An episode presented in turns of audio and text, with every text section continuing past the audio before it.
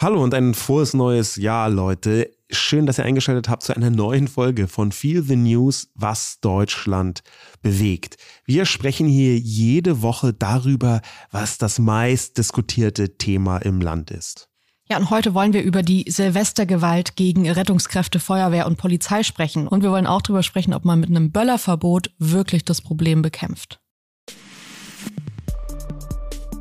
Was ist passiert? Deutschland diskutiert über das, was zu Silvester in verschiedenen Städten geschehen ist. Gewalt gegen Polizei und Rettungskräfte in einem offenbar bisher kaum gekannten Ausmaß. In Berlin ist die Rede von 14 Hinterhalten, in die die Feuerwehr gelockt worden sein soll. Und gleichzeitig kursieren Dutzende Videoclips in sozialen Medien, die teils extreme Situationen zeigen. Schüsse mit Pistolen in ein Polizeiauto, ins offene Fenster, Leute, die vor laufenden Kameras bei Interviews einfach so in die Luft ballern. Die sehr emotional geführte Silvesterdebatte handelt von verschiedenen Aspekten. Einer ist Freiheit versus Böllerverbot und die Frage, ob das Problem mit so einem Verbot oder Verbotszonen überhaupt gelöst werden kann. Außerdem geht es aber auch um Migration, Integration und Rassismus. Und das liegt unter anderem daran, dass in vielen sozialen und auch redaktionellen Medien intensiv und in erster Linie über migrantische Jugendliche als mögliche Tätergruppe berichtet wird. Ja, und warum machen wir diese Sendung? Also es geht um die zunehmende Verrohung, dass immer mehr Rettungskräfte angegriffen werden, nicht nur an Silvester. Und dahinter steht vielleicht sogar noch ein größeres Problem, die Aufkündigung der Grundregeln des gesellschaftlichen Zusammenlebens von einzelnen Gruppen. Wir wollen uns heute die Gründe und Hintergründe dafür anschauen.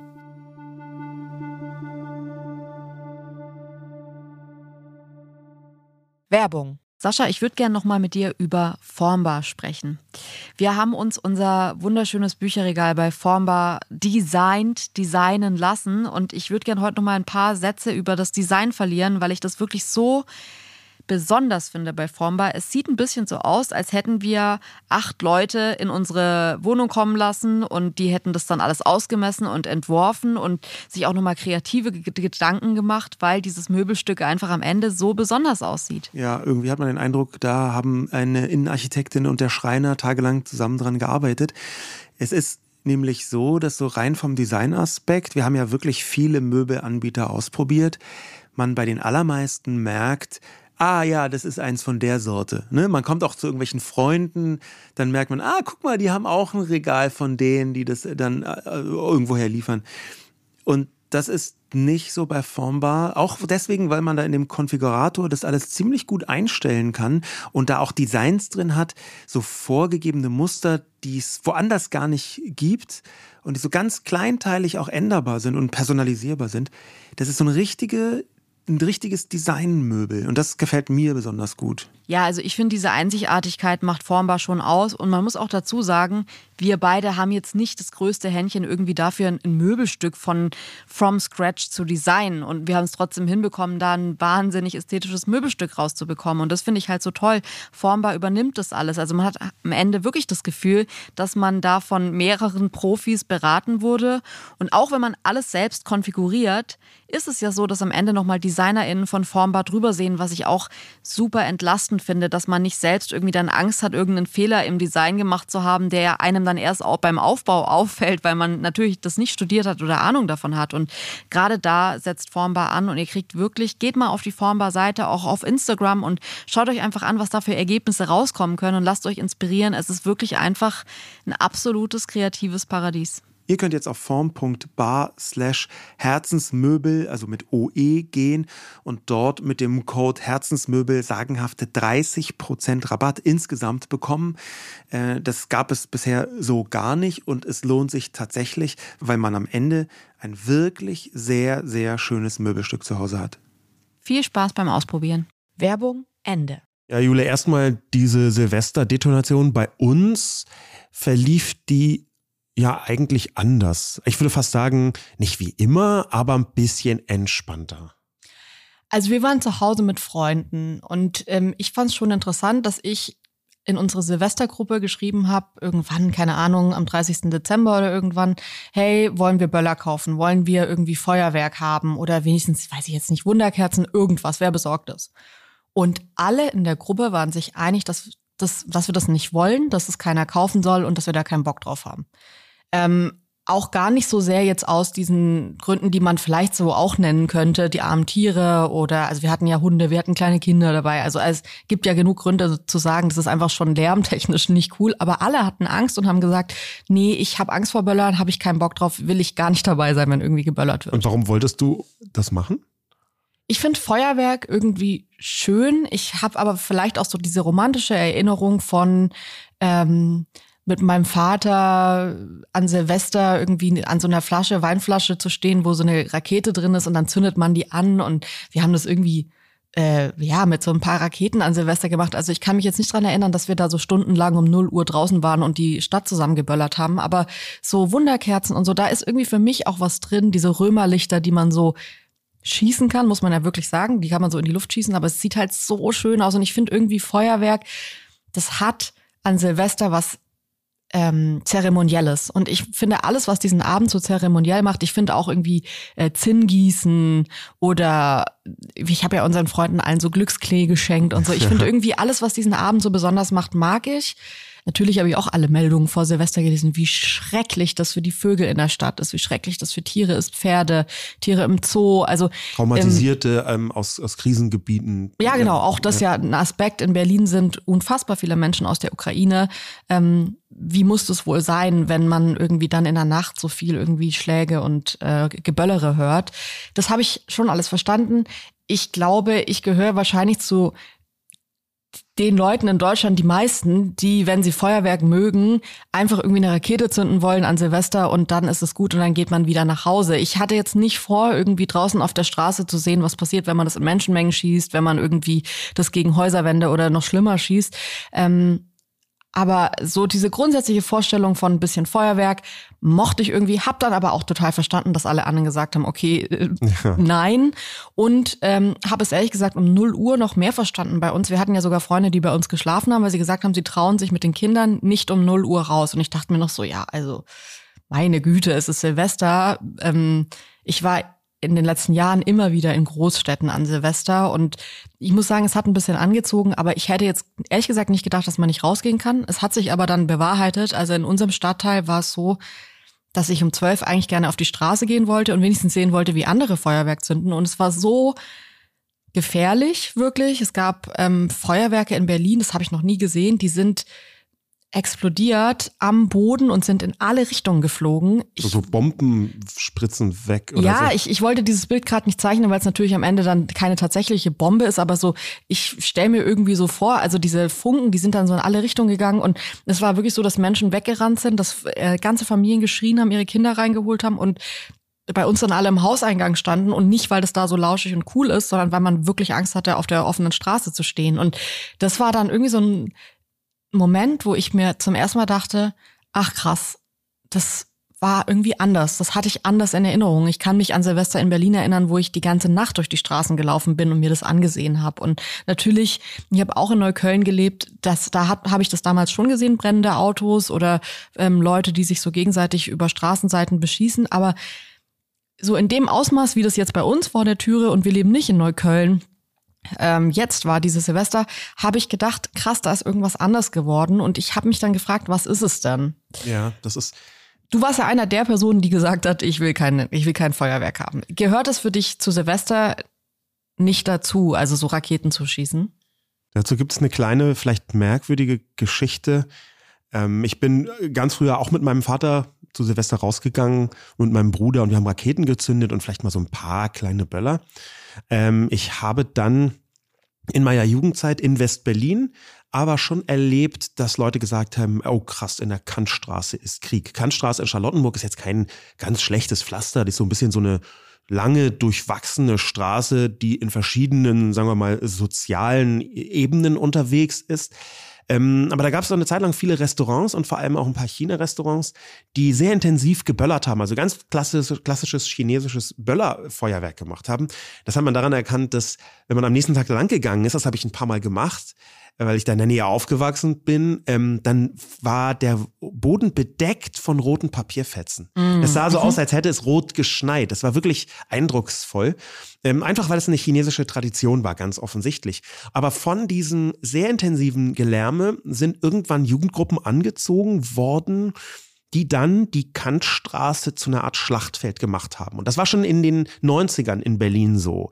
Und da hieß es, ich kann mich da also an einzelne Zitate erinnern, ähm, auf der Kantstraße ist halt Krieg zu Silvester. Und auch dieser Begriff Krieg wurde so benutzt, weil es ganz normal zu sein schien, dass sich da Gruppen gegenseitig mit Böllern beworfen haben. So fast als gäbe es so eine Übereinkunft. Ja, wenn du auf die Kantstraße gehst, dann musst du damit rechnen, dass dir jemand einen Böller irgendwie äh, in, in, die, ne, in die Jacke schmeißt oder was auch immer. Und das, das habe ich schon relativ lange erlebt. Ähm, ich sehe aber auch eine Intensivierung und die liegt, glaube ich, daran, dass zu Silvester nach meinem Gefühl irgendwas ausklickt, was angestautes ausklickt, was seit vielen Jahren, da gibt es in Berlin ja häufiger Anlässe, 1. Mai oder so, seit, seit vielen Jahren immer wieder wie ein Ventil so Momente sucht, wo es eskalieren kann. Das, das habe ich mich gefragt, als ich ähm, vor unserer Türe, ich habe auch Jugendlichen da rumlaufen sehen und ich dachte mir so, naja gut, auf der anderen Seite, ich bin jetzt halt Mutter und habe natürlich irgendwie Turboangst, auf der Straße zu sein.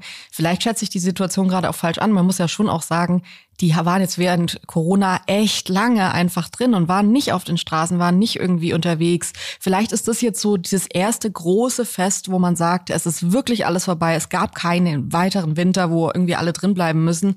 Ich habe es mir so ein bisschen so erklärt, bis man dann am nächsten Morgen die Zeitung aufgeschlagen hat und gemerkt hat, ah, das, was wir vor der Haustür beobachtet haben, war überall in Berlin ein Problem und, und sogar an manchen ja. Orten wirklich Katastrophe. Ja, da kann ich vielleicht ein, ein, kleines, ich weiß gar nicht, ob das schon unter Geständnis zählt oder ob das nicht ein bisschen ähm, oversold ist mit Geständnis.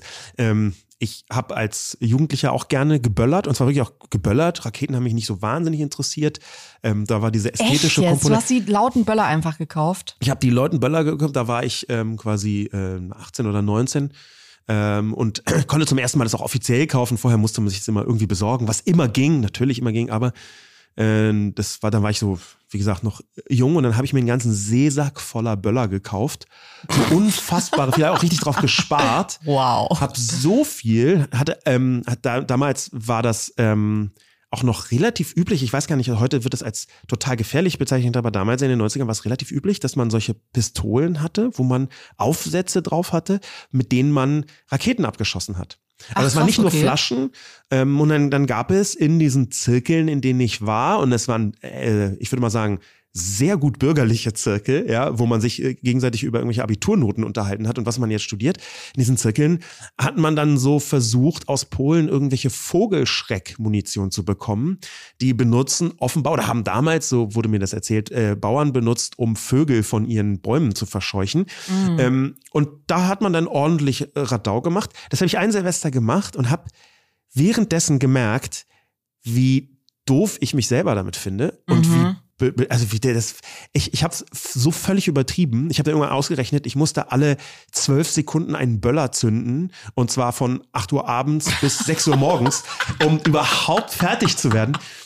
Und das, das war tatsächlich aber, äh, es war fast wie so eine Art Überdosis Böller. Ja. Und das war aber auch mein letztes echtes Erlebnis mit Silvesterfeuerwerk. Und wie gesagt, da war ich 19 oder 20, also war wirklich vergleichsweise jung. Und dieses völlig übertriebene, damit mit zwei solchen Pistolen, ähm, mit irgendwie aberwitzig viel Munition und noch Böllern, es war einfach so grotesk. Aber ich habe, ähm, muss ich auch dazu sagen, im Rahmen dieses äh, so ein bisschen Friedrich Merz Mofa-Geständnisses, ich habe äh, tatsächlich noch nie verstanden, warum man auf andere Leute schießt oder wirft. Und das ja. fand ich immer ultra ultra hinterhältig und super eklig. Das ist auch was, ich dachte immer so, naja, vielleicht ist das, weil ich irgendwie auf dem Land aufgewachsen bin, aber ich kann mich selbst, als wir so Silvester hatten in Jugendgruppen, wo alle richtig besoffen waren, das war nie ein Thema. Das hat keine Person in der Gruppe probiert. Mir ist einmal aus Versehen ein Böller an den Hals geflogen und zum Glück noch nicht geplatzt, aber halt so dieses, ähm, diese Zündschnur war an und ist mir am Hals so aufgegangen. Ich hatte eine Wunde am Hals und es war so ein Schreckmoment für alle. Das war einfach, da hat jemand aus Versehen so, als er nach hinten geworfen hat, den Böller losgelassen und mir so in den, in den Anorak reingeworfen. Ja. Und selbst da würde ich sagen, das war einfach, da weiß ich noch, dass ich eine fette Entschuldigung bekommen habe. Und alle meinten, ey, jetzt müssen wir wirklich aufpassen und so. Und wenn sich Jugendliche so mit 15, 16 völlig besoffen sagen, wir müssen jetzt echt aufpassen, das war so der Vibe oder mein Vibe mit Silvester. Jetzt sind ja, wir wobei das, das ist, glaube ich, bei uns beiden ein Ausweis der Gutbehütetheit und Privilegiertheit. Ja, auf jeden Fall. Ähm, weil ich mich eben auch an diesen, in Anführungszeichen, Krieg in der Kantstraße erinnern kann, wo es eben ganz anders äh, zuging und wo auch Leute absichtlich hingegangen sind Ja. aus mehr oder weniger ganz Berlin, um diesen Krieg mitzuerleben. Das glaube ich auf jeden Fall, dass es auch, äh, dass jetzt nicht die Realität ist oder dass es sicherlich viele Leute gibt, die jetzt auch zuhören, die sagen, ey, ich habe ganz andere Stories zu erzählen. Jetzt war es so, dass wir am 1. Januar dann morgens als Familie irgendwann auf die Idee kamen, einen Familienspaziergang zu machen. Ja. Und ich weiß noch, das erste Wort von unserem Sohn, ähm, als wir aus der Türe gekommen sind und er diese Straße, diese vermüllte Straße gesehen hat und nur Auweia gesagt hat. ist auch sein Lieblingswort, muss man dazu Auweia sagen. ist sein Lieblingswort, Auweia. aber als er dann rauskam und so das er angesehen hat und ich dachte mir noch so vielleicht, weil der fand es ja richtig interessant, der hat ja die ganze Nacht über so bum bum bum gesagt und fand es total toll. Er hat auch gar keine Angst vor Mhm. dem Feuerwerk gehabt. Nee, und dann kommt er am nächsten Morgen raus und sieht diesen Müll und dieses Kind sagt nur oh weia. Da dachte ich mir so, okay, interessant, das ist natürlich auch nochmal ein Aspekt. Die Stadt, ist einfach vermüllt seit Tagen und ich glaube, dass es in anderen Städten auch so aussieht. Ich habe ein paar Insta-Stories in auch von euch Städten ist vielleicht gesehen. irgendwie die Reinigungsintensität etwas erhöhter. In Berlin ist ja von der Organisation her vorsichtig gesagt schwierig unterwegs. Auf jeden Fall. Trotzdem habe ich auch Insta-Stories auch von euch da draußen aus anderen Orten gesehen, wo einfach klar war, okay, es sieht am nächsten Tag einfach Katastrophe aus. Es ist so viel Müll, es ist so viel Dreck in den ganzen Straßen. Ja, wir haben ähm, lange überlegt, wie das zustande kommt, auch wie diese Eskalation zustande kommt, wie man das bewerten kann. Und ein Teil, das hört sich vielleicht banal an, aber ein Teil dieser ganzen Situation ergibt sich auch, glaube ich, daraus, dass es sich anfühlt wie so eine Kleinigkeit, eine Rakete oder einen Böller anzuzünden. Das kann man halt fast nebenbei machen und erst recht auch betrunken nebenbei machen. Aber die Hebelwirkung ist halt so groß, weil da, wo die Rakete landet, kann es sehr, sehr wirkungsintensiv werden. Und es hört sich banal an, Ja. aber ich glaube, dass genau dieses, man macht es so nebenbei und wirft es dahin und da gibt es eine Explosion, dass, dass das ein psychologisches Moment ist, was gerade wenn man irgendwie Alkohol oder anderes Zeug genommen hat, was zu Silvester ja ziemlich verbreitet ist, dass das viele Leute ziemlich stark unterschätzen. Aber findest du, also lass uns mal über diese Dynamik sprechen und über das sprechen, was da passiert ist, weil ich kann total verstehen, ich habe die ganze Zeit, kennst du dieses Experiment, wo Kinder von Kinderriegel oder irgendwie Schokolade gesetzt werden, dann gehen die Eltern aus dem Raum und sagen, ja, du darfst es nicht anfassen und die Kinder kriegen so große Augen und würden so gern. Und ich finde, Feuerwerkskörper und Böller, also es ist jetzt nicht so, dass ich sage, es ist mir völlig fremd, wie Leute damit schießen können. Ja. Ich finde, das ist einfach so close zu einer Waffe. Es ist so close, wenn man ähm, irgendwie, ich komme jetzt, ich will jetzt nicht mit dieser Ballerspielkeule kommen, aber wenn man viel gezockt hat, dann sind so Bomben werfen, Granaten werfen und so. Das ist schon close to it, wenn du dann irgendwie so einen Böller hast und du wirfst den los und weißt, es passiert eigentlich nichts richtig Schlimmes. Es ist jetzt nicht wie bei einer Granate oder so, wo einfach das ganze Ding in die Luft fliegt. Aber es ist so banal erstmal, obwohl ja wirklich schlimme Dinge passieren können damit. Aber es fühlt sich im ersten Moment erstmal so nach, äh, man kann hier ich finde, oh, Krieg spielen hört sich so schrecklich an in der Zeit, wo wirklich hier ein Krieg in Europa unweit von uns ist. Aber ähm, man kann sich so mal ein bisschen gefährlich fühlen, auf jeden Fall. Und gerade diese Jungsgruppen, ich kann verstehen, woher das kommt. Jetzt ist ja aber das, was passiert ist, nochmal eine ganz andere Qualität, weil das ist jetzt ja nicht nur, wir haben mal probiert, irgendwie in die Bio-Company-Scheibe reinzuschießen oder so, sondern also ich finde schon, dieser nächste Schritt zu sagen, ich meine, in Berlin sind, du hast es gerade gesagt, in 14 Fällen sind Krankenwägen in den Hinterhalt gelockt worden und sind äh, versucht worden zu plündern und ähm, die Leute sind beschossen worden. Das hat schon für mich eine Qualität. Es ist was das eine zu sagen, ich habe eine Rakete in der Hand und schieß die nicht in die Luft, sondern schieß die mal gegen eine Hauswand oder was weiß ich. Ähm, oder zu sagen, wir rufen jetzt einen Krankenwagen in eine Straße, wo der nicht mehr drehen kann und dann überfallen wir den. Das ja. Und nicht nur überfallen, sondern auch einfach schiere Gewalt, ähm, die da mit reinspielt. Vielleicht noch dieser, dieses Moment, was psychologisch mitspielt, ist, glaube ich, eine Form von Selbstwirksamkeit. Das bedeutet, man, man kann sich spüren, dass man etwas bewirken kann. Das ist jetzt ein bisschen vereinfacht ausgedrückt, aber das ist natürlich genau für Leute, die sonst wenig Selbstwirksamkeit haben. Ähm, so erkläre ich mir das ähm, attraktiv. Das äh, entschuldigt überhaupt nicht, dass äh, Gruppen von Menschen rumgezogen sind und ähm, offenbar, da gibt es mehrere Berichte, gekippte Fenster gesucht haben äh, in die sie dann Raketen reinschießen können. Das äh, erst recht nicht diese Hinterhalte im Krankenwagen. Ja. Und es ähm, ist natürlich alles andere als eine Entschuldigung dafür für das, was mit Rettungskräften immer wieder passiert. Leider durch das ganze Jahr, aber speziell eben auch bei dieser Silvestereskalation. Und wir haben dazu jemanden gefragt, der selbst Rettungssanitäter ist und das in einer besonderen Weise, weil es geht um Tobi Schlegel. Er zuerst eigentlich eine Medienperson war, ganz lange ähm, auch äh, äh, bekannt als, als Figur in den Medien aufgetaucht ist und sich dann dafür ganz bewusst entschieden hat, einen sehr viel menschenfreundlicheren, menschennäheren Beruf zu ergreifen, nämlich Rettungssanitäter. Wir haben ja schon mal eine Nachricht von Tobi Schlegel bekommen. Deswegen finde ich es total toll, dass er uns jetzt heute wieder was zu diesem Thema, wo es natürlich auch extrem gut passt, erzählt und auch so ein bisschen aus, seinen, aus seiner Sicht die ganze Thematik aufarbeitet. Hören wir mal rein. Hi ihr beiden, ich bin gerade unterwegs, deshalb eine schnelle Sprachnachricht. Das macht mich alles noch ein bisschen fassungslos, was da Silvester passiert ist. Stellt euch einfach mal vor, ihr seid ähm, ja, ihr seid im Rettungsdienst und es ist Silvester, ihr seid auf der Wache, ihr schnackt mit Kollegen und hofft, dass nicht sofort der nächste Einsatz kommt, aber es ist Silvester und bam, sofort kommt der nächste Einsatz, Stichwort verletzte Person. Ihr setzt euch in den Wagen, fahrt los mit Blaulicht und der Wagen wird beschossen mit Raketen und ihr auch. Ihr kriegt beispielsweise einen Vogelschreckböller ab. Das ist ja KollegInnen von der Hamburger Feuerwehr passiert dass sich dann Böller durch die Einsatzkleidung gebohrt hat und der Kollege bzw. die Kollegin Verbrennung zweiten Grades erlitten hat. Ja, und das heißt natürlich dann zweierlei, dass erstens die verletzte Person, die ihr eigentlich versorgen solltet, die wird viel zu spät versorgt, weil natürlich jetzt ein anderer Rettungswagen alarmiert werden muss, wenn überhaupt einer frei ist. Und zweitens heißt das, ihr habt gerade was sehr, sehr Traumatisches erlebt und seid verletzt. Und ähm, ich glaube, das trägt nicht dazu bei, dass man sehr, sehr lange dann in diesem Bereich weiter auch arbeitet. Und es ist einfach, diese, diese, diese Frage ist im Raum, ich wollte doch nur helfen. Was soll das? Warum machen die das? Ähm, ihr werdet darüber debattieren. Ich kann nur eine Sache noch sagen. Das ist natürlich ein Problem, das auch gewachsen ist und das äh, jetzt nicht ähm, völlig aus der Kiste kommt. Denn Gewalt gegen Einsatzkräfte ist alltäglich. Ganz besonders verbale Gewalt habe ich schon sehr, sehr häufig erlebt, wenn wenn man mit dem Rettungswagen eine kleine Straße zuparkt, die Leute drehen wirklich durch, wenn sie dann nicht mit ihrem Auto rausfahren können. Man wird beschimpft und das sind Dinge, die ähm, einen auch noch lange nach dem Einsatz beschäftigen. So viel ist auf jeden Fall klar. Ja, das mein kurzes Gedankenstatement dazu. Viele Grüße.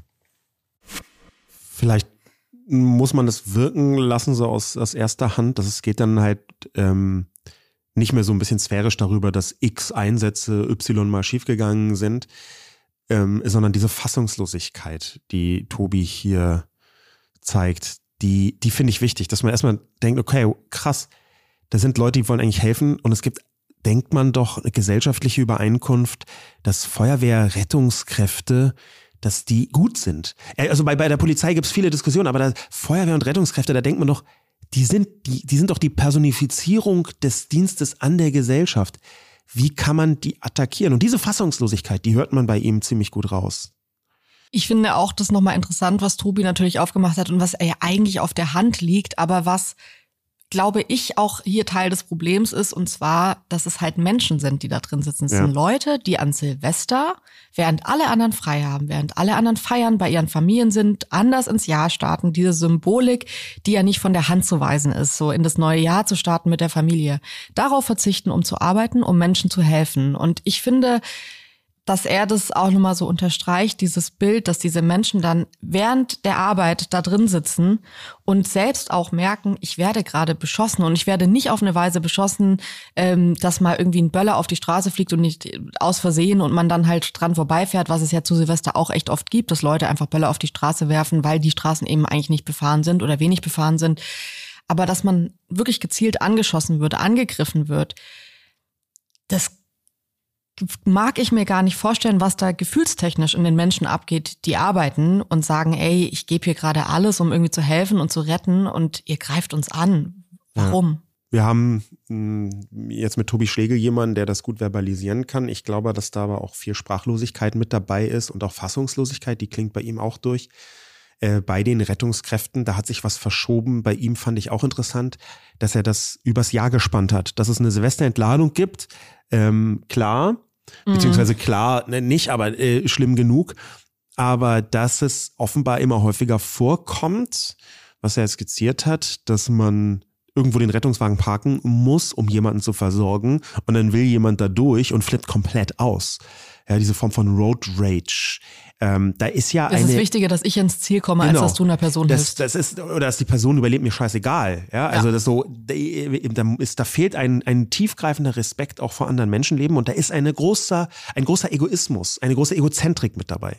Glaubst du, also ich würde jetzt sagen, dass es bei mir auf dem Land wirklich nochmal anders ist. Vielleicht auch, weil das da, man kennt sich, alle kennen sich und wenn dann ein Rettungswagen irgendwie durch die Stadt fährt, da bleibt alles stehen und alle reden dann auch drüber, dass, was da passiert ist und so.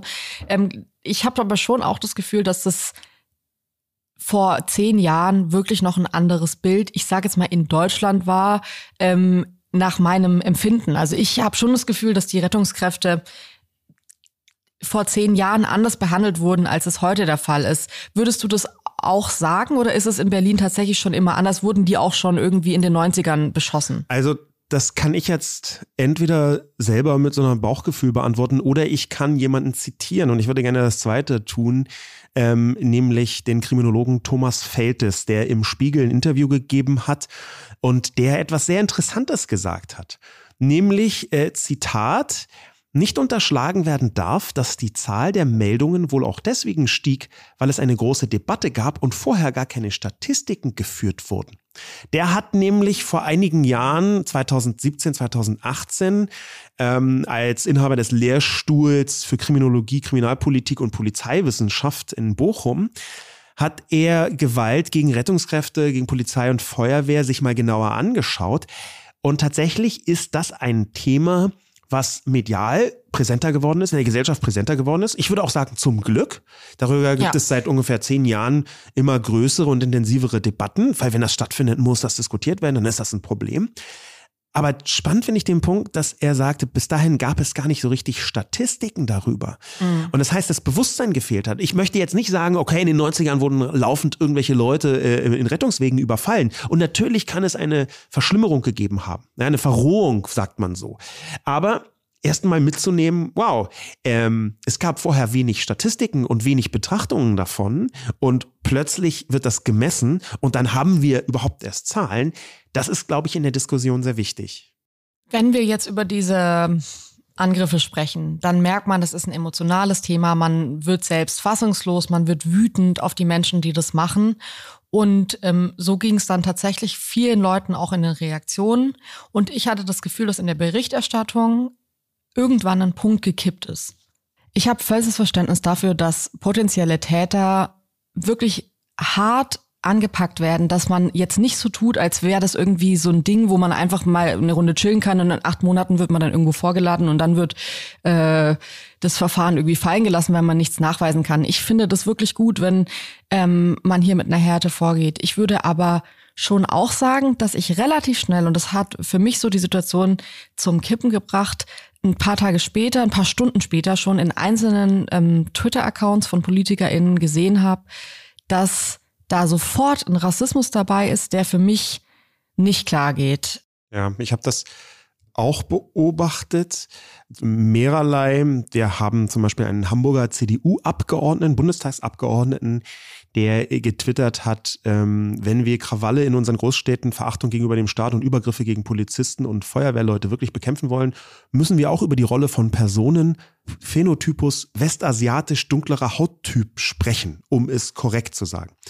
Und das ist aus meiner Sicht quasi Schulbuchrassismus. Ja. Das ist wirklich, ähm, wenn man das ausschließlich festmacht an Phänotyp, irgendjemand twitterte sowas wie, ja, das ist ganz kurz vor, äh, lass uns mal Schädel vermessen. Und das stimmt auch. Das ist einfach eindeutiger Rassismus mitten aus der CDU.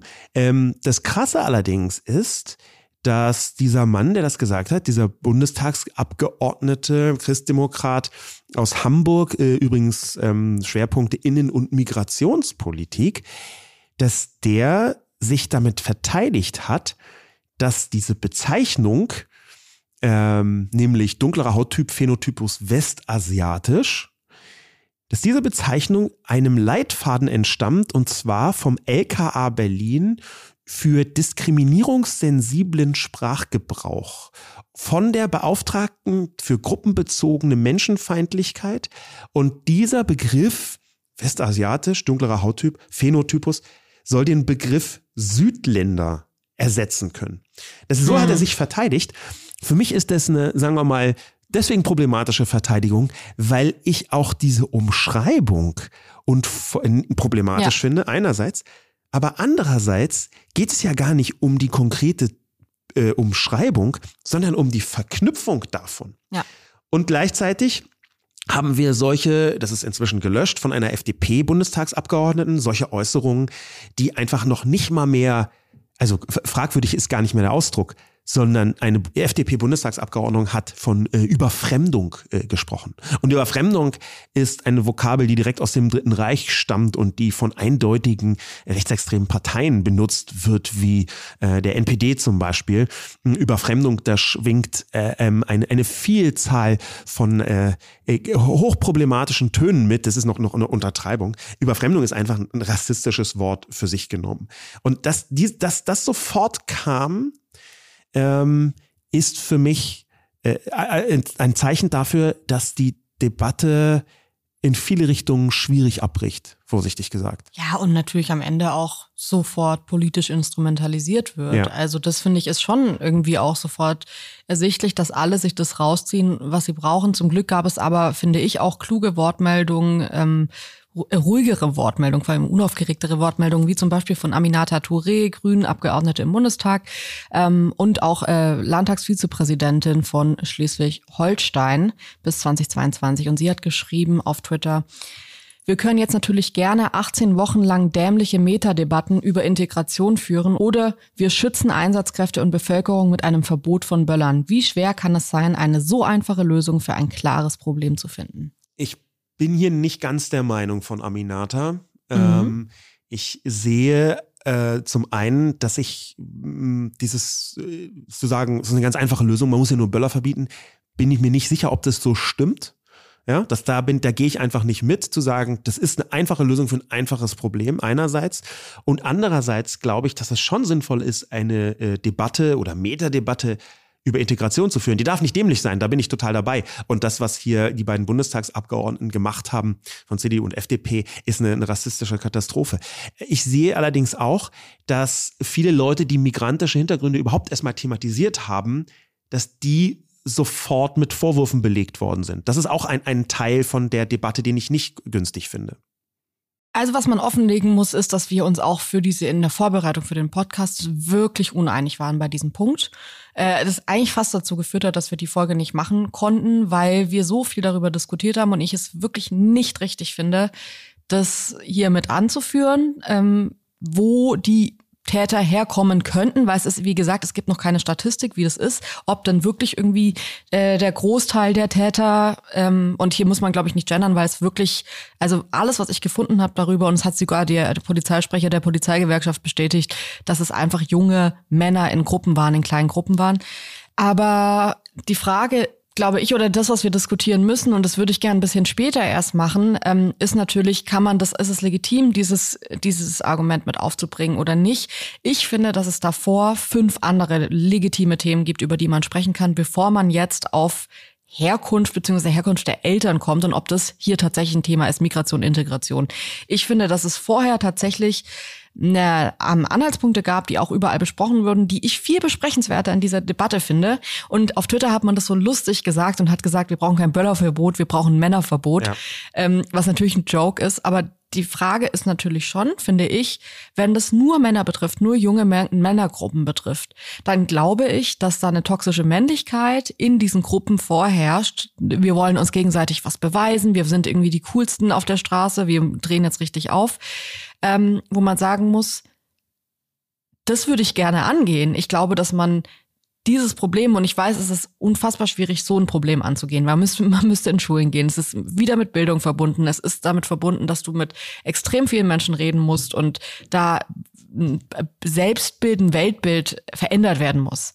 Ich glaube aber, dass es extrem wichtig ist, weil wo ich Aminata Touré auch widersprechen würde, ist, ähm, wenn man die Böller verbietet, dann hat man ja noch, sich noch nicht um die Bereitschaft der Menschen gekümmert, Rettungskräfte oder die Polizei anzugreifen. Dann verbietet man ihnen nur das Mittel, mit dem sie ihrem Wut oder ihrem, ihrem Vorhaben irgendwie Ausdruck verschaffen. Und zu sagen, wir nehmen ihnen die Messer weg, dann wollen sie nicht mehr töten, ist halt, nee, so funktioniert's, glaube ich, nicht. Nee. Und ich glaube, dass das schon tiefgreifend ist und ich glaube, dass man sich's einfach macht, indem man sagt, es ist ein Böllerverbot. Ich glaube, dass das ein erster richtiger Schritt sein kann. Aber ich glaube nicht, dass es die Lösung des Problems ist. Ja. Das manchmal ist ja Lösung des Problems und Bekämpfung der Symptome äh, näher beieinander, als man glaubt. Ähm, was ich aber bei der toxischen Männlichkeit als Mitgrund oder mit wichtigster Grund sehe, allein schon aufgrund des Geschlechterverhältnisses, ähm, auch bei den Festgenommenen war das ganz gut zu sehen. Ja, von 100 Festgenommenen waren drei oder vier Frauen.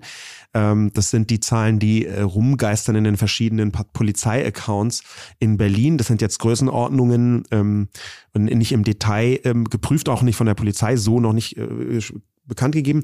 Aber das deutet sehr eindeutig auf eine sehr, sehr toxische Männlichkeit als Mitgrund hin.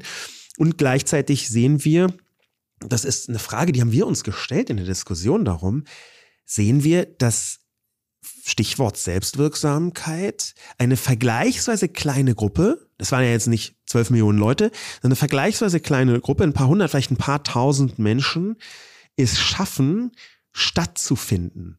Und zwar medial stattzufinden. Auf den Titelseiten der Bundesrepublik, in Fernsehbeiträgen, in allen sozialen Medien, mit vergleichsweise geringen Mitteln in Anführungszeichen, spüren sie auf einmal, können sie etwas bewirken, über das alle reden. Und toxische Männlichkeit hatte auch immer dieses, ich bin da, ich finde statt, ich kann dir Aufmerksamkeit entreißen. Das schwingt da definitiv immer mit. Und deswegen frage ich mich, ob diese Berichterstattung, diese sehr große Berichterstattung, das Problem nicht noch intensiviert. Weil beim nächsten Mal denken die Leute, oh wow, ich bin mit dem angezündeten Bus auf die Titelseite gekommen. Und genau das sind Denkweisen von toxischer Männlichkeit. Ich sage jetzt nicht, wir dürfen mich nicht mehr darüber berichten, aber wie, wie nimmst du das wahr? Wie, wie nimmst du diese, diese mediale Berichterstattung in Verbindung mit toxischer Männlichkeit wahr? Also ich glaube schon, ähm, wenn man jetzt so äh, die Jungsstreiche aus der Schule verbindet, also so jetzt dieses, dieses Moment, dass die Jungs in der Schule irgendwie, keine Ahnung, äh, viel Scheiße baut und dann ist man so die berüchtigte Klasse. Die Klasse, boah, also hier die 7C, die sind wirklich, also boah, da willst du wirklich kein Vertretungslehrer sein und so.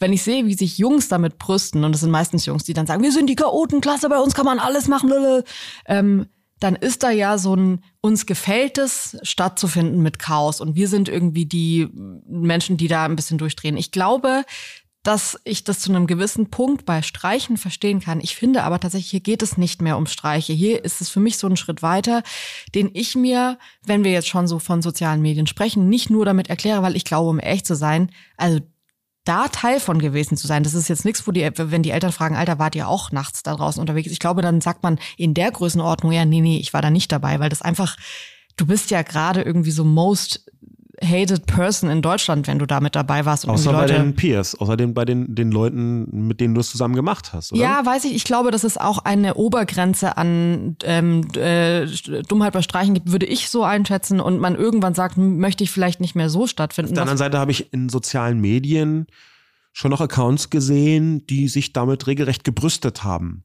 Ich glaube ähm, gar nicht, dass es, dass es keine Person gibt, die das toll findet. Ich glaube aber trotzdem, dass irgendwann auch so eine Obergrenze in meiner Wahrnehmung erreicht ist von Menschen, die dann sagen, ey, okay, da will ich vielleicht dann doch nicht mehr dabei sein. Das ist mir eine Spur zu krass. Ich kann mir aber, wenn wir jetzt von sozialen Medien sprechen, total vorstellen, weil ich auch schon in diesem Rabbit Hole drin war, dass sich was anstaut. Und ähm, bei mir hat es angefangen bei Twitter, dass ich so in Videos, in so eine Videoschleife gekommen bin von Polizeieinsätzen, äh, von ex extensiver Gewalt. Also wenn die Polizei einen Einsatz hat und viel zu viel Gewalt einsetzt. Und du siehst diese Videos, die super verstörend sind und wo man eine Wut auf die Polizei kriegt, die krass ist. Und ich dachte am Anfang so, komm, ich bin weiß, ich muss mir sowas reinziehen, weil mir passiert es im Zweifel nicht. Ähm, ich muss wissen, dass es sowas gibt. Um auch ein anderes Bild von der Polizei zu kommen, weil für mich war die Polizei echt lange in meiner Jugend, ich sage jetzt mal Freund und Helfer. Ähm, und äh, wenn man dann natürlich irgendwann mitbekommt, okay, das ist nicht für alle so, dann dachte ich, es ist meine Pflicht, mir das reinzuziehen. Bis ich irgendwann schon gemerkt habe, ey, diese Videos, das ist wieder so, ich würde es sogar fast vergleichen mit einer Verschwörungstheorie. Ich glaube, dass, also diese Videos gibt es und ich weiß, dass es Gewalt von der Polizei gegen ähm, Zivilisten, Zivilistinnen gibt. Ähm, Trotzdem sind diese Videos oft aus dem Zusammenhang raus. Du siehst nicht den Anfang des Einsatzes, du siehst nicht den Grund für den Einsatz, du siehst nicht, wie es danach weitergeht, wie sich die Situation auflöst, sondern du schaust dir einfach 40, 50, 100 Videos nacheinander an. Was wird dir sofort Neues vorgeschlagen, wo Menschen gequält, misshandelt, geschlagen werden auf eine Weise, wo du dir denkst, ich verliere jeden Respekt, jede, jedes Vertrauen in die Polizei. Und wenn das unter jungen Menschen rumgeschickt wird und ich war, ich sehe ja die Kommentare, das kann doch nicht sein, das ist uns auch passiert, unsere Gruppe da in Neukölln, das haben die da wieder gemacht und so.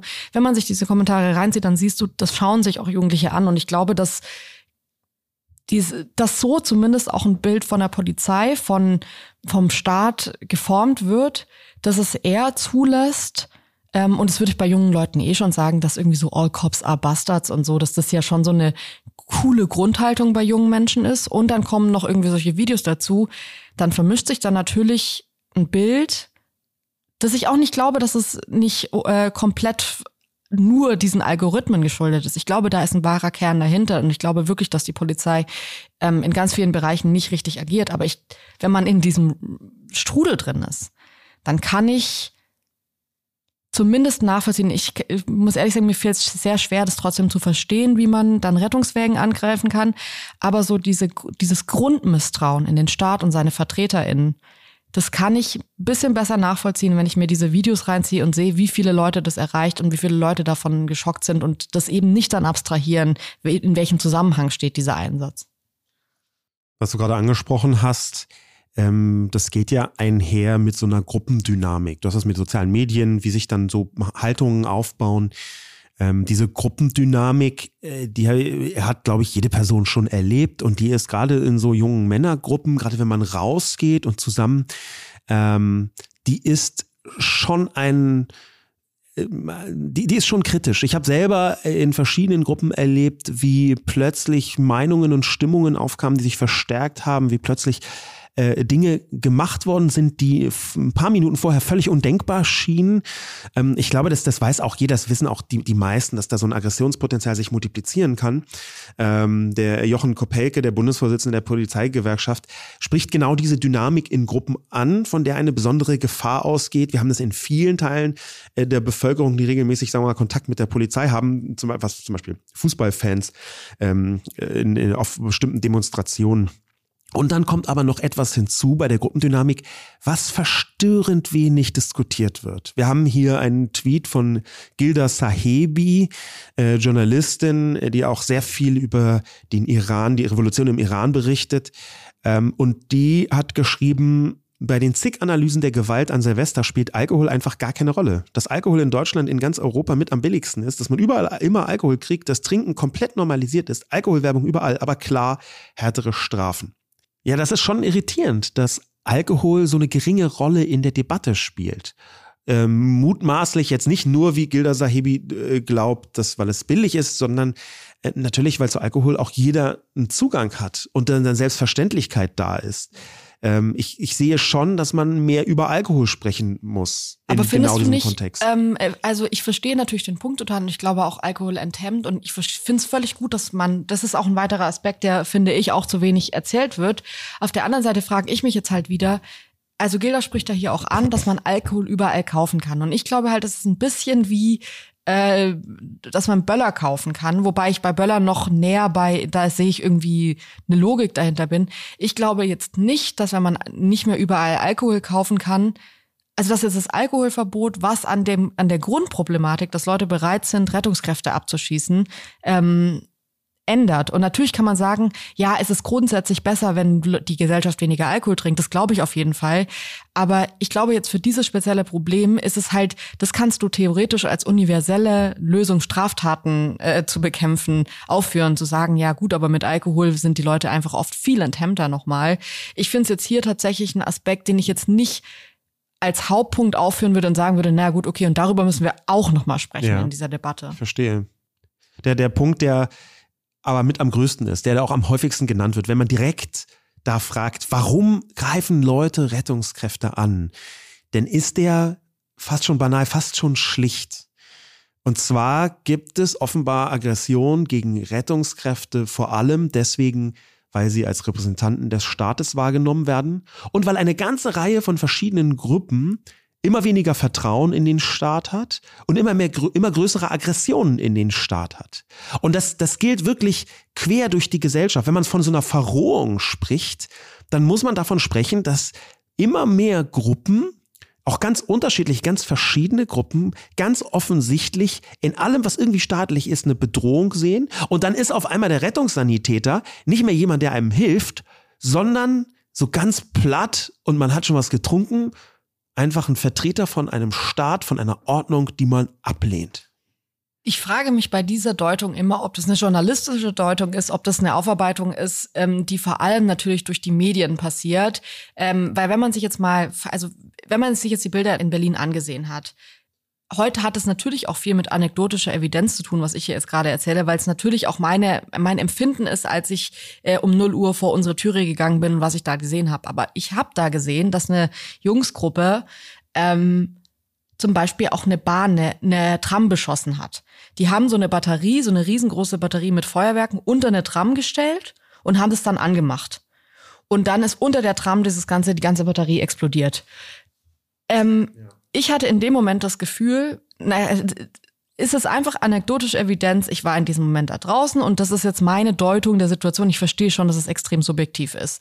Aber die wollten halt Scheiße bauen, waren auf der Straße und haben auf alles, was sich bewegt, was in dem Moment halt Trams, äh, Krankenwägen, Polizei, Feuerwehr ist und Autos, die rumstehen, weil das hat man ja auch am nächsten Tag viel gesehen. In Berlin zerstörte Autos, die einfach irgendwo am Straßenrand standen und man wollte halt sehen, was da passiert und dann sind die einfach kaputt gegangen. Ähm, ich will gar nicht sagen, dass da kein größeres Motiv dahinter ist. Ich will jetzt nicht sagen, es sind einfach nur dumme Jungenstreiche, weil das war es nicht. Nee, aber das, was du beschreibst, ist ja eher dieser, den, den Aspekt, den wir auch noch haben, so Fun-Gewalt. Das ist Ja, also bestimmte Fangewalt oder Fun-Gewalt. schon auch, ich zeig's euch jetzt mal. Das ganze Jahr habe ich nichts, weil ich glaube schon, dass da was Größeres dahinter ist, auch Ja. eine Unzufriedenheit. Ich frage mich nur, ob das tatsächlich so eine politische Misstrauen in Staat und seine Vertreter ist. Aber vielleicht, es Oder gibt ja es- beides, das schließt ja, sich ja genau. nicht aus, oder? Genau, oder ob es nicht auch noch damit reinzählt, äh, zu sagen, okay, ich bin einfach das ganze Jahr über immer zu kurz gekommen. Also, so- es hat sich so viel angestaut und jetzt ist meine Zeit, jetzt lasse ich alles raus. Was definitiv bei so einem Misstrauen gegen den Staat immer größer geworden ist, sind solche Entwicklungen wie die Reichsbürger, äh, auch die Querdenker, Mhm. wo Verschwörungstheorien dazu führen, dass eine ganze Gruppe den Staat auf einer Weise ablenkt, wo wir schon mehrere Todesopfer haben. Es gab einen Reich- Reichsbürger, der hat einen Polizisten erschossen. Wir haben einen Querdenker, der hat jemanden an einer Tankstelle erschossen. Das war jetzt wirklich nicht äh, Repräsentant des Staates, glaubt man, aber faktisch war es in dem Moment die Person, die die Maskenpflicht, die vom Staat ähm, auferlegt worden ist, umsetzen wollte. Und damit war es sogar eine temporäre Mini-Repräsentanz des Staates in Form von einem Angestellten in der Tankstelle und der erschießt ihn. Also das, da sehe ich schon, dass dieser Hass auf ähm, diesen Staat und alles, was damit einhergeht, Ja, stimmt, einfach direkt dazu geführt hat, dass Leute Gewalt anwenden. Und das war jetzt nicht Silvester, aber das ist natürlich, wie Tobi Schlegel auch gesagt hat, etwas, was zu Silvester im wahrsten Sinne des Wortes vielleicht explodiert durch den, die Besonderheit des Tages, dadurch, dass auch äh, ganz viele Leute einfach frei haben und Zeit miteinander verbringen, durch Alkohol, durch Gruppendynamik, durch dieses Getöse, das dabei ist. Aber die Bereitschaft zur Gewalt gegenüber Ja. Repräsentanten des Staates, die ist definitiv da. Ich habe mich auch gefragt, was auch noch, das fällt mir jetzt gerade wieder ein, aber finde ich eine Überlegung, die ich mich wirklich hier in Berlin auch gefragt habe. Wenn man jetzt, ähm, es gibt natürlich eine Parallele zum 1. Mai, weil in Berlin ist es schon so, ich würde sagen, außer Silvester ist 1. Mai der Tag, wo man so, wir haben hier mal im Podcast so eine Folge gemacht, so das Recht auszurasten, das Recht irgendwie freizudrehen. Wie sehr muss der Staat das auch irgendwie bieten den Menschen? Ähm, was ich aber einen großen Unterschied finde, ist, beim 1. Mai ist es auch echt oft so, dass Banken angegriffen werden, dass Supermärkte, so große Ketten und so werden die Scheiben eingeschlagen. Das habe ich jetzt an Silvester fast gar nicht gehört. Ich habe ein paar Meldungen gesehen in diese Richtung, aber wirklich, es ging vor allem darum, irgendwie Rettungskräfte, Feuerwehr, Polizei, also jetzt so Staatsorgane zumindest, aber irgendwie Staatsvertreter, ähm, anzugreifen. Und ich habe jetzt nicht gesehen, dass die irgendwie zum TK Maxx am Alexanderplatz gegangen sind. Und da könnte man ja auch machen. haben gegen die schlechten Arbeitsbedingungen in Bangladesch, meinst ja, du? Oder, oder einfach, äh, was ja gerade irgendwie auf der Hand liegen würde, würde ich sagen, zu sagen, ey, wir können uns die Klamotten, die ihr verkauft, nicht mehr leisten. Oder wir können uns das Essen, das ihr verkauft, nicht mehr leisten. Wir holen uns das jetzt. Und dass es das eben nicht war, was es am, am 1. Mai wirklich oft ist. Ähm, das lässt mich zumindest auch irgendwie vermuten, dass da was Größeres dahinter ist, warum man nämlich sagt, okay, wir haben kriminelle Energie, wir wollen einen Krankenwagen überfallen, was ja einfach auch eine Straftat ist, aber wir sehen jetzt nicht ein und ich weiß nicht, ob das kommt, weil vielleicht auch irgendwie Ladenbesitzer in, in Corona eine schwere Zeit hatten und das noch irgendwie so im Kopf ist der Menschen. Ich weiß es nicht, woher das kommt, aber dass diese Ziele nicht so sehr ausgewählt wurden, wie jetzt Menschen, die irgendwie arbeiten, finde ich schon interessant. Ich glaube, dass es die Gründe manchmal simpler sind, auch betrunkener, kann man fast ja. sagen. Ich glaube, dass äh, die, die Leute, die da mich Raketen schießen, jetzt nicht im Hinterkopf haben, ah, dieser Ladenbesitzer dort, ähm, der hat eine schwere Zeit bei Corona gehabt, da schieße ich meine Rakete mal nicht ein. Das, das hört sich an, für mich zumindest, sehr subjektiv. Nach einer Überlegtheit, die die nicht mehr hatten. Nach, nach einer Überlegung, die jetzt nicht besonders häufig ist. Mhm. Ja, da, da gehen nicht da, ähm, das, das, das sehe ich so nicht. Äh, was ich sehe, ist, dass wenn wir von Reichsbürgern sprechen, wenn wir von Rechtsextremen sprechen, die äh, den, den Staat nicht akzeptieren, ähm, und deswegen Repräsentanten des Staates angreifen, das haben wir schon gesagt, dass wir auch über diese Debatte zum Thema Integration und Silvester sprechen müssen. Und das war genau der Punkt, das hast du schon vorhin gesagt, wo wir uns sehr uneinig waren. Also ich finde es falsch, ich finde es nicht richtig, die Herkunft der Menschen in so einem Moment mit aufzubringen, weil ich glaube, dass das irrelevant für dieses Thema ist. Auch weil ich glaube, ähm, viele haben dann irgendwie so eine Parallele zu Köln und der Silvesternacht in Köln gezogen. Ähm, ich glaube, da ist nicht so viel Parallele da. Das ist nicht, also wenn in der Stadt, in der Hauptstadt, das überall passiert, in jedem dezentral, in jedem Stadtteil drehen die Leute durch, in manchen mehr, in manchen weniger, aber überall gibt es Jungsgruppen, die einfach komplett frei drehen dann würde ich sagen, hat es nicht unbedingt was mit irgendwie nur, auch wenn es da zumindest in Berlin am schlimmsten war, so diese Neukölln-Kreuzberg-Ecke zu tun, ähm, ist jetzt auch wieder anekdotische Evidenz, aber die Jungsgruppe, die ich bei uns vor der Haustür gesehen habe, da waren von acht, fünf blonder Typen und gar nicht dieser ähm, ähm, Typ, den hier irgendwie der Politiker äh, vorhin, als du es erzählt hast, rassistisch umschrieben hat. Und da würde ich halt sagen, ähm, ist jetzt nur mein persönliches Empfinden, ist es, fühlt es sich für mich so falsch an, wenn man acht Punkte vorher hat, die man besprechen könnte, und da bin ich wieder total bei Aminata Touré, so eine Metadebatte über Migration zu führen. Ich finde, das ist rassistisch, mich nervt es, auch weil ich das Gefühl habe, ich habe im Deutschrap jahrelang immer die andere Seite mitbekommen. Menschen, die sagen, wir sind's leid, dass wir, wie soll das funktionieren? Wie soll man sich zu Hause fühlen, wenn man immer im Zweifel, ihr seid schuld ist? Wenn man, ist es immer, wenn es immer so ein Wir und ihr gibt. Ich habe da deswegen eine andere Haltung und glaube, dass man darüber diskutieren muss, dass man darüber reden kann und auch soll, ähm, vor, über migrantische Jugendliche, weil ich glaube, dass ein Teil davon, was da passiert ist zu Silvester, ein Anzeichen für eine nicht gelungene Integration ist. Und Integration gelingt auf vielen Ebenen nicht. Dafür gibt es viele Anzeichen, aber eben auch Silvester. Ich glaube nicht, dass es sinnvoll ist, das auszublenden, ähm, sondern ich glaube, ist es sogar sehr wichtig zu sagen, warum passiert das? Bei allen einzelnen Gruppen. Warum passiert das bei den Reichsbürgern? Warum passiert das bei den Querdenkern? Warum passiert das bei den Rechtsextremen? Und warum passiert das bei einem Teil von den migrantischen Jugendlichen? Denn es ist ja nur ein Teil. Ja, Aber das wollte ich halt sagen. Also Querdenker sind doch immer Querdenker. Wie kannst du, also wenn wir uns jetzt den Täterkreis ansehen, dann sind es nicht nur migrantische Jugendliche. Nein, natürlich nicht. Und es geht mir auch nicht darum zu sagen, das Problem besteht nur aus ihnen. Aber ich glaube, dass es wichtig ist. Wir haben eine Zahl, 50 Prozent der Einsätze in Berlin in der Silvesternacht sind in Neukölln geschehen. Äh, Neukölln quasi als der Bezirk, der genau für dieses äh, Integrationsproblem steht. Und gleichzeitig haben wir solche Äußerungen wie von der Integrationsbeauftragten von Neukölln, Güner Balci, über abgehängte Jugendliche. Und sie sagt zum einen ganz eindeutig, die Mehrheit der Menschen im Kiez, also auch migrantische Menschen, besonders migrantische im Kiez, sind stinksauer, denn es handelt sich, Zitat, um Gewalt, die von einer kleinen Gruppe ausgegangen ist, die aber eine starke Deutungsmacht hat. Sie ist sich sicher, dass auch Drogen eine Rolle gespielt haben. Und sie sagt, das sind dieselben Jugendlichen, zum Teil Kinder, die das ganze Jahr über ähnliches Verhalten zeigen, Ärger machen, dem ganzen Kiez das Leben schwer machen. Und das ist Zitat dem, aus ihrem Spiegel-Interview. Und ich glaube, die Gründe dafür, liegen eben auch darin, wie wir mit Integration umgehen. Ich, ich finde das wirklich, ich würde dir völlig widersprechen. Ich finde das nicht richtig. Ich finde es richtig, in dem Moment um, über soziale Ungerechtigkeit zu sprechen, weil das ist in dem Stadtteil, in dem am meisten Jugendliche, und das merkt man, finde ich, auch im Stadtbild, auf der Straße sind. Das ist einfach ein Stadtteil, von dem ich völlig verstehe, wie sowas passiert, weil es da viele kleine Wohnungen gibt, weil die kind, Kinder nicht irgendwie Silvester mit Raclette in ihrer 180 Quadratmeter Wohnung bei den Eltern mitfeiern, sondern weil es da heißt, morgens raus hier, ihr teilt euch zu fünf fünften Kinderzimmer und jetzt raus hier auf die Straße. Und dann sind die da den ganzen Tag auf der Straße. Das hat für mich nichts mit der Herkunft der Menschen zu tun, sondern mit sozialer Ungerechtigkeit. Und ich finde es falsch. Ähm, also was bringt es, das mit aufzuführen?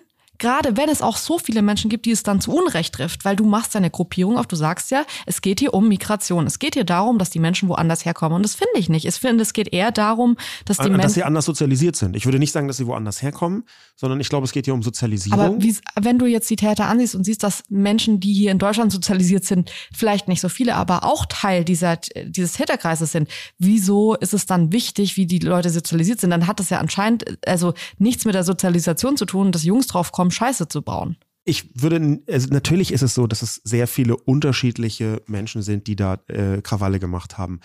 Ähm, ich glaube aber, dass wir über dieses Symbol einer nicht gelingenden Integration sprechen müssen, auch weil es dafür andere Anzeichen gibt. Und das ist eben ein weiteres. Und ich glaube, das ist notwendig. Ich bin mir gar nicht hundertprozentig sicher, ähm, ob das, wie du sagst, wirklich hilft, wenn man das als ersten großen Grund anführt.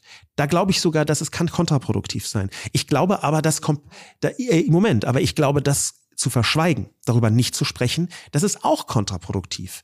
Ähm, und ich habe aber vom äh, Vorsitzenden der Jungen Union München Nord, also jemandem, der extrem unverdächtig ist, allzu vogue oder allzu links daherzukommen. Von dem habe ich eine sehr interessante Wortmeldung auf Twitter gefunden. Es handelt sich um ähm, Alexander Rutschka, der, der hat getwittert, Migrationsanteil Berlin 36,6 Prozent, München 45,1 Prozent. Silvester Berlin 56 verletzte Einsatzkräfte, 38 verschiedene Angriffe gegen Einsatzkräfte, München 0. Hat viel mit dem Auftreten des Staates zu tun, Innenpolitik von Rot-Rot-Grün klar gescheitert, Berlin wählt die Versager ab. Diesen parteipolitischen Kram hinterher, den möchte ich jetzt mal ignorieren, ähm, unter anderem deswegen, weil München äh, SPD regiert ist, soweit ich weiß, aber, äh, und die Grünen sind da auch mit dabei, aber der, der Punkt, den er macht, der ist natürlich schon nicht ganz von der Hand zu weisen. Wir haben in Berlin, glaube ich, eine sehr spezielle Situation, ähm, die auch über Jahre gewachsen ist und die viel auch mit, wir haben darüber oft gescherzt, mit der Unfähigkeit des Staates beziehungsweise der Stadt zu tun. Das hat. wollte ich nämlich gerade sagen. Also ich finde, ähm, was man hier dazu sagen muss, einfach auch, weil ich in dieser Ecke nicht in München, aber in Süddeutschland aufgewachsen bin, das Auftreten der Polizei ist da wirklich ein anderes. Also da ist die Polizei nicht nur, also ich glaube, ich finde es grundsätzlich nicht äh, richtig, mit Angst und Furcht zu arbeiten, Einschüchterung zu arbeiten, was die Polizei dort auf jeden Fall macht. Ich meine, diese ganzen Witze über, wenn man irgendwie mit einem äh, Joint die bayerische Grenze betritt, wird man irgendwie in U-Haft gesteckt. Natürlich ist das nicht ganz so schlimm, aber diese Art, wie da mit Menschen umgegangen wird, würde ich schon sagen, ist deutlich aggressiver und arbeitet auch mit dieser Einschüchterung. Und ich glaube, wenn Einschüchterung vorliegt, dann ist es natürlich so, dass du dir zweimal überlegst, was mache ich jetzt? Ähm, ich würde nicht sagen, dass, dass das ähm, nur gute Punkte hat, dass die Polizei da so agiert. Ich glaube, in dem Fall jetzt äh, gibt die Statistik äh, München mehr Recht als Berlin. Ich würde aber gerne natürlich noch ein bisschen mehr darüber reden, wie tritt die Berliner Polizei auf. Und da würde ich halt schon sagen, ähm, glaube ich, muss man eher an den Auftritten der Berliner Polizei irgendwas ändern. Also ich finde, dass da ganz viel, ich finde auch immer dieses Dezentrale in Berlin, dass die, du immer diese Bund- und Ländersache hast, dass dann zu Großereignissen ganz viele Polizisten vom ganzen Land dazukommen, wo man das Gefühl hat, die haben da aber dann irgendwie auch so ihren Wochenendauftrag und fahren dann wieder in ihr Bundesland zurück. Das merkt man in Berlin. Das finde ich, merkt man auch bei Veranstaltungen, dass du dann diese ganzen anderen Kennzeichen siehst, die Polizisten sich selbst nicht auskennen und sagen, keine Ahnung, wo die Demo jetzt hier entlang geht. Wir sind ja selber heute zum ersten Mal hier, wir kommen ja eigentlich aus Hessen.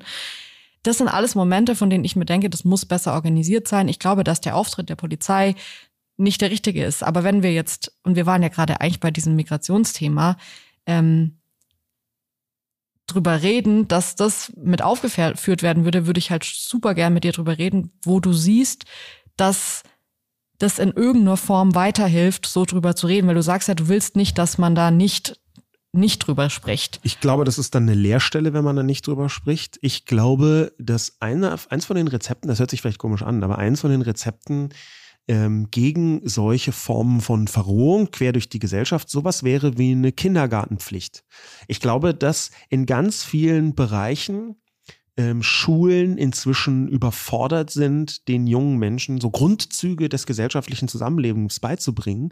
Und da, äh, da habe ich neulich bei, bei Lanz auch ähm, mit Aladin Elmar Falani äh, äh, diskutiert, ähm, Bildungsexperten ähm, aus dem Ruhrgebiet, auch politisch sehr aktiv äh, und Wissenschaftler.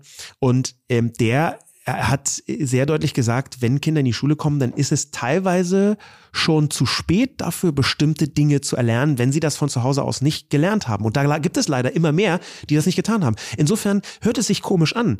Aber wenn tatsächlich eine solche Enthemmung stattfindet, einen solchen Übergriff auf, äh, einen solchen Angriff auf gesellschaftliche Werte, dann ist es vielleicht sinnvoll, das schon den kleinsten Kindern von Anfang an verpflichtend mit beizubringen. Vielleicht hilft tatsächlich, wenn wir jetzt mal Ausblick und Lösungsansätze uns anschauen, vielleicht hilft es tatsächlich, diesen jungen Menschen nee. so früh wie möglich bestimmte Werte beizubringen. Ich kann das nicht so stehen lassen, sorry, das, ähm, also ich bin völlig bei dir, bei allem, was du gerade gesagt hast. Aber die Frage ist, was es hilft, und das habe ich dich gerade gefragt.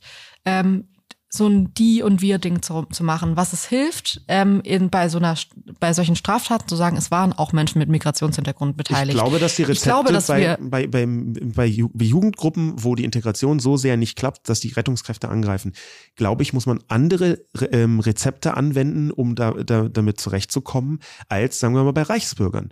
Und ich glaube, dass es wichtig ist, das sich einzugestehen, dass diese Rezepte auch angewendet werden müssen. Ähm, wir haben ja eine Vielzahl von Wortmeldungen, ähm, auch aus den migrantischen Zirkeln, die sagt, Leute, ihr müsst anfangen, diesen äh, äh da Menschen ähm, stärker zu zeigen, dass der Staat äh, das Gewaltmonopol hat. Ich bin völlig, ich bin doch völlig bei dir. Ich sage jetzt nicht, ich möchte, dass du alle, dass wir alle äh, Menschen mit Migrationshintergrund freisprechen, die haben damit nichts zu tun. Ich äh, werfe mich schützend vor sie, sondern mir geht es darum, mir zu überlegen, äh, wer sind die Täterinnen, warum machen das die Menschen und wenn das eben nicht nur Menschen mit Migrationshintergrund sind, sind, sondern einfach Jugendliche, die bereit sind, den Staat anzugreifen, dann finde ich das völlig gut, da mit jeder Härte vorzugehen. Ich finde es aber falsch, vor allem wenn auch du, wir reden in dem Moment, wo wir sagen, es waren vor allem Migranten, reden wir nicht mehr darüber, dass es nicht nur Migranten waren. Wir schützen die Leute, die da einfach durchgerutscht sind, die im Kindergarten waren, die in den Schulen waren und es trotzdem gemacht haben und konzentrieren uns wie immer, und das ist das Problem in unserem Land, wir haben keine funktionierende Integration, auf, aber ihr wart's vor allem, nicht wir, ihr wart's ihr seid schuld. Und das ist, für mich fühlt sich das richtig falsch an, bei diesem Thema das so anzugehen. Aber ich, ich glaube, würde es von der anderen, dann versuche ich es von der anderen Seite zu erklären. Ja. Weil ich glaube, dass es da auch einen positiven Aspekt geben kann. Und dieser positive Aspekt ist zu sehen, dass sich ausgegrenzt fühlende Leute und die Neuköllner Integrationsbeauftragte hat das sehr deutlich ge gesagt. Das ist eine kleine Gruppe, die fühlt sich extrem ausgegrenzt. Und die antwortet deswegen äh, auf diese Weise, dass wir versuchen müssen, den strukturellen Rassismus, den es immer noch gibt, so drastisch zu minimieren, weil die Leute genau darunter leiden. Du hast mit einem türkischen oder arabischen Nachnamen und Vornamen noch immer eine geringere Chance, Berufsausbildung zu bekommen, noch immer eine geringere Chance, ja, Wohnungen zu bekommen. Und wenn man sagt, der Migrationskontext spielt gar keine Rolle, dann sieht man nicht, dass das Probleme sind, die adressiert werden müssen, damit sich Leute weniger ausgegrenzt fühlen. Okay, ich glaube, einfach um das jetzt auch konstruktiv zu wenden, weil ich, wir haben davor schon so lange über dieses Thema diskutiert und ich glaube, wir haben da wirklich grundunterschiedliche Haltungen, wie man das angeht. Ich glaube, wir sind beide an der Lösung interessiert. Es ist ja jetzt nicht so, dass du sagst, ey, äh, die Menschen sollen alle wieder dahin zurückgehen, wo sie herkommen oder so, sondern es geht ja bei uns beiden darum, ähm, zu sagen, man will eigentlich nicht, dass Rassismus passiert. Man möchte eigentlich, dass wir in der Gesellschaft friedlich zusammenleben und dass sowas gar nicht erst passiert. Ich glaube, es ist völlig falsch, ähm, da ständig von äh, Migration zu sprechen und ständig von äh, fehlgeschlagener Integration zu sprechen, weil das einfach für mich die Leute ausklammert, die da auch mit dabei sind, und zwar deutsche Jungs, einfach Kids, die hier aufgewachsen sind, die im Kindergarten waren und alles miterlebt haben und trotzdem in dem in dieser Nacht entschieden haben, sie bauen Scheiße. Ähm, ich glaube aber, dass es wichtig ist, dass wir hier uns beide stehen lassen. Und ich finde es nicht, ich, ich kann nicht nachvollziehen, ähm, wie wir beide immer wieder in so einer Diskussion in verschiedene Richtungen abbiegen, weil ich natürlich dich gerne auf meine Seite ziehen wollen würde, ähm, möchte aber hier jetzt akzeptieren, dass wir einfach mit unterschiedlichen oder mit genau den gleichen Informationen zu unterschiedlichen Lösungsansätzen kommen. Und man muss ja auch ehrlich sagen, wenn das eine einfache Frage wäre, dann wäre dieses Problem in Deutschland gelöst und es ist seit Jahren nicht gelöst. Und ich glaube, dass es nicht so einfach ist, wie alle immer sagen und sagen, okay, dann, wenn man das aber so macht, dann funktioniert's. Ich glaube ganz fest daran, dass mein Weg, ähm, das anzugehen, sowas in, bei Straftaten nicht sofort zu erwähnen, sondern eher auf andere ähm, äh, Ansätze zu gehen, eben eher zu sagen, okay, die Leute sind da und da aufgewachsen oder sind irgendwie, ähm, kommen aus sozial schwachen Verhältnissen. Das ist ein, für mich alles die Momente, wo ich denke, das ist viel wichtiger bei ähm, der Beschreibung von potenziellen TäterInnen, als zu sagen, die sind nicht in Deutschland geboren. Ähm, aber vielleicht ist genau das auch nicht zu sagen, ja. Die, also ich, ich sehe ganz viele Argumente, die du hast, als sinnvoll, unter anderem deswegen, weil äh, es gibt ja einen Rassismus und es, man kann das nicht debattieren, ohne dass es instrumentalisiert wird. Ich sehe deine Punkte. Für mich überwiegt der negative Teil, das nicht zu thematisieren, das zu verschweigen, oder verschweigen ist vielleicht so ein hartes Wort, das nicht äh, auch mit zu beachten, da überwiegt bei mir der negative Teil. Aber ich sehe total deine Argumente. Ich finde sehr gut, dass du dieses sich gegenseitig stehen lassen thematisiert hast. Und lass uns doch aber als Schlussakkord versuchen, auf dieser Basis, dass wir da unterschiedliche Betrachtungen haben, ähm, ja. Lösungsansätze zu finden, die vielleicht tatsächlich funktionieren oder eben nicht funktionieren. Ich würde zum Beispiel gerne mit dir diskutieren, glaubst du denn, dass sowas wie ein Böllerverbot oder eine Verbotszone ein Ansatz sein kann? Vielleicht jetzt eher Symptombehandlung als die Grundursachen. Mhm. Also mit einem Böllerverbot ist, glaube ich, die toxische Männlichkeit jetzt noch nicht umfassend gelöst, vorsichtig gesagt. Aber glaubst du, das kann ein Ansatz sein? Also ähm, der Jochen Kopelke, den du vorhin ja auch schon erwähnt hast, diesen Bundesvorsitzenden der Polizeigewerkschaft, der hat was Interessantes zu diesen Verbotszonen gesagt. Und zwar, dass A, man natürlich immer, wo ein Verbot ist, das Verbot kontrollieren muss, sonst bringt dieses Verbot nichts. Das heißt, noch mehr Einsatzkräfte an Silvester, an einem Tag. Er meinte, es ist einfach immer eine Zeit mit viel Krankheitsstand. Nach den Feiertagen im Winter ging uns ja auch so. Wir waren auch die letzten Wochen so viel krank. Und er hat zwar gesagt, das wird bewältigbar. Wenn man das entscheidet, dann kann es auch umgesetzt werden von der Polizei. Aber er würde das gern mit aufführen. Ähm, zum Zweiten auch dieses, dass wir immer noch einen Unterschied haben hier die ganze Zeit zwischen Bund und Ländern dass es dann irgendwie was, eine Verbotszone in Berlin gibt und in Brandenburg nicht und dann fahren die Leute nach Brandenburg raus, um da zu böllern oder äh, kommen dann irgendwie, also das ist für mich alles noch nicht ganz klar, wie man das wirklich in der Umsetzung machen will und ob das tatsächlich die Lösung ist, zu sagen, hier nicht. Macht's woanders, aber hier nicht. Ich bin mir da auch unsicher. Allerdings glaube ich, dass es das Schlechteste ist, gar nichts zu tun.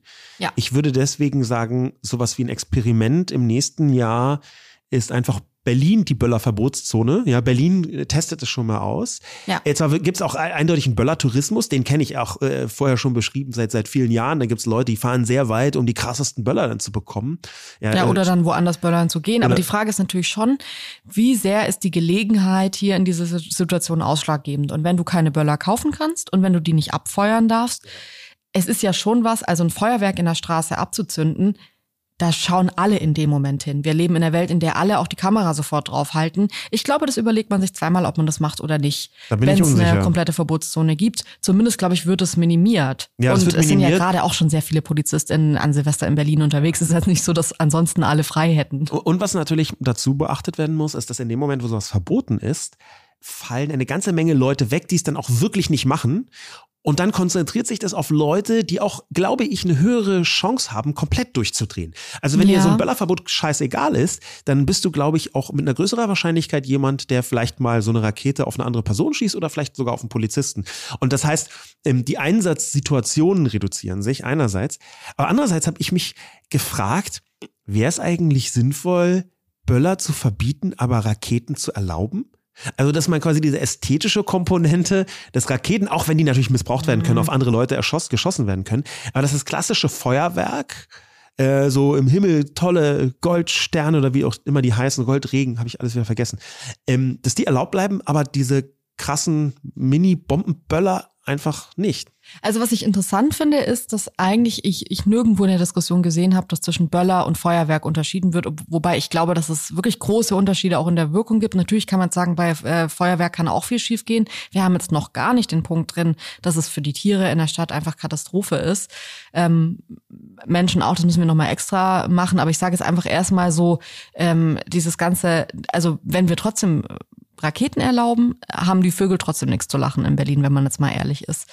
Ähm, für mich ist, also ich finde, da ist so ein bisschen eine Abwägung, die, die dem gegenübersteht. Und ich bin wirklich ein großer Feuerwerk-Fan.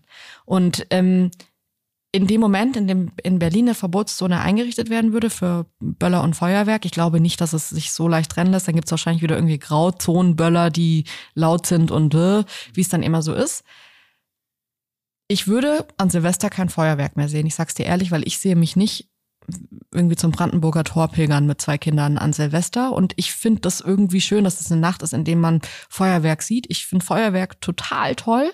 Und trotzdem würde ich jetzt in unserer ganzen Diskussion sagen, ja, lass es doch mal ein Jahr ausprobieren und verzichten, um zu sehen, wie fühlt sich das an, wie ist es, weil ich habe überhaupt nicht das Gefühl, was alle anderen haben, ich werde da in meiner Freiheit eingeschränkt, wenn ich kein Feuerwerk mehr sehen kann. Ich finde es zwar schade, aber what the fuck, also wenn es halt so vielen Menschen hilft, dann ist irgendwie mein befriedigendes Gefühl, ein Feuerwerk zu sehen, nicht so groß wie ähm, die Sicherheit von sehr vielen Menschen in der Stadt. Das ist richtig, aber vielleicht als kleine Schlussanekdote möchte ich dir zu bedenken geben, wir waren zusammen im letzten Jahr äh, von 21 auf 22 in Bangkok zu Silvester. Und da war einfach total Corona-Zeit. Deswegen gab es von irgendeinem random Kaufhaus drei Kilometer von unserem Hotel entfernt ein kleines Feuerwerk. Das, das hat drei so Minuten gedauert und war dann wieder vorbei. Und das in Bangkok, wo man sich denkt, zu Silvester ist das eine riesige Party. Äh, nee, das war schon enttäuschend. Und ich würde, nicht, ich würde nicht von Freiheit sprechen, aber es war schon ich sage mal, kulturell verstörend, dass man eine große Party mit Feuerwerk erwartet und es ist nichts da. Also als dauerhafte Lösung alles zu verbieten, da gehe ich jetzt auch echt nicht mit. Das, das ist ein Punkt. Ich weiß, wir sind heute schon echt irgendwie ein bisschen über der Zeit, aber da hätte ich mit dir, da würde mich einfach noch sehr interessieren, was du davon hältst, weil was ich schon interessant finde, ist, wir reden hier am Ende über Feuerwerkskörper. Und ja, es ist jetzt schiefgegangen, aber ich habe jetzt schon, also wir reden hier seit einer Stunde, guten Stunde, und ich habe jetzt schon irgendwie so gefühlt über acht Verbote gesprochen. Wir wollen, dass keine Feuerwerk mehr verkauft wird, Böllerverbot. Äh, es soll eine Verbotszone für die ganze Stadt geben. Es soll aber auch äh, bitte ein Alkoholverbot geben. Äh, es wäre vielleicht Männerverbot. Es wäre vielleicht aber auch gut, wenn äh, man vielleicht eine Ausgangssperre macht oder was weiß ich. Und ich glaube halt immer, dass unsere freiheitliche Gesellschaft ausmacht, dass wir nicht so viele Verbote brauchen, dass wir so eine Grundordnung haben, an die sich alle halten, die aber auch sehr viel mit Verständnis zu tun hat. Wie wollen wir als Gesellschaft zusammenleben?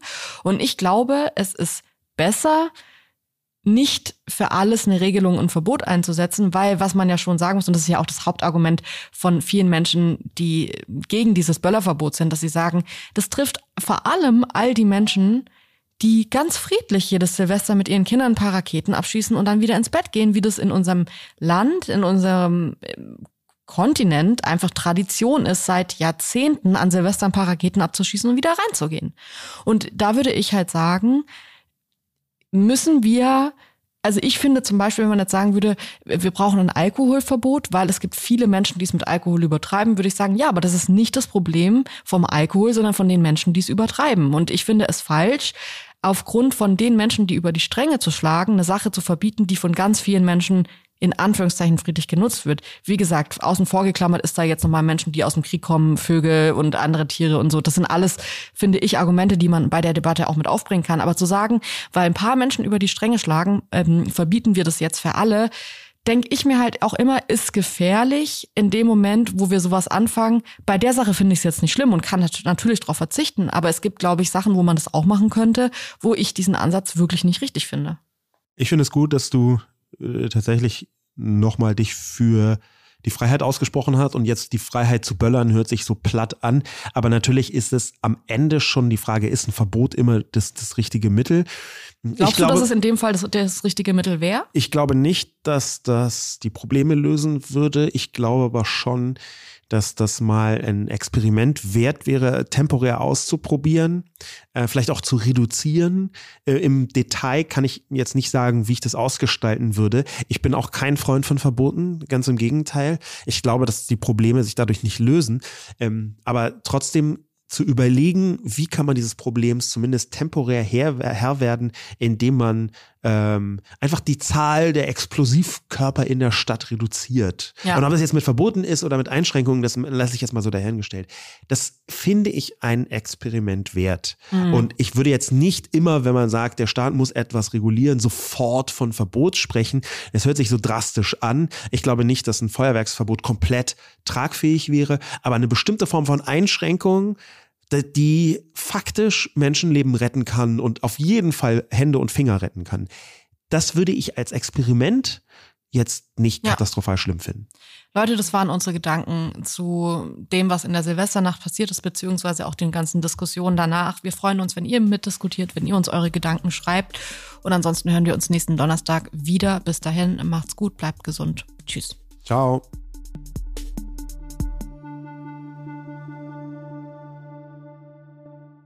Dieser Podcast wird produziert von Podstars bei OMR.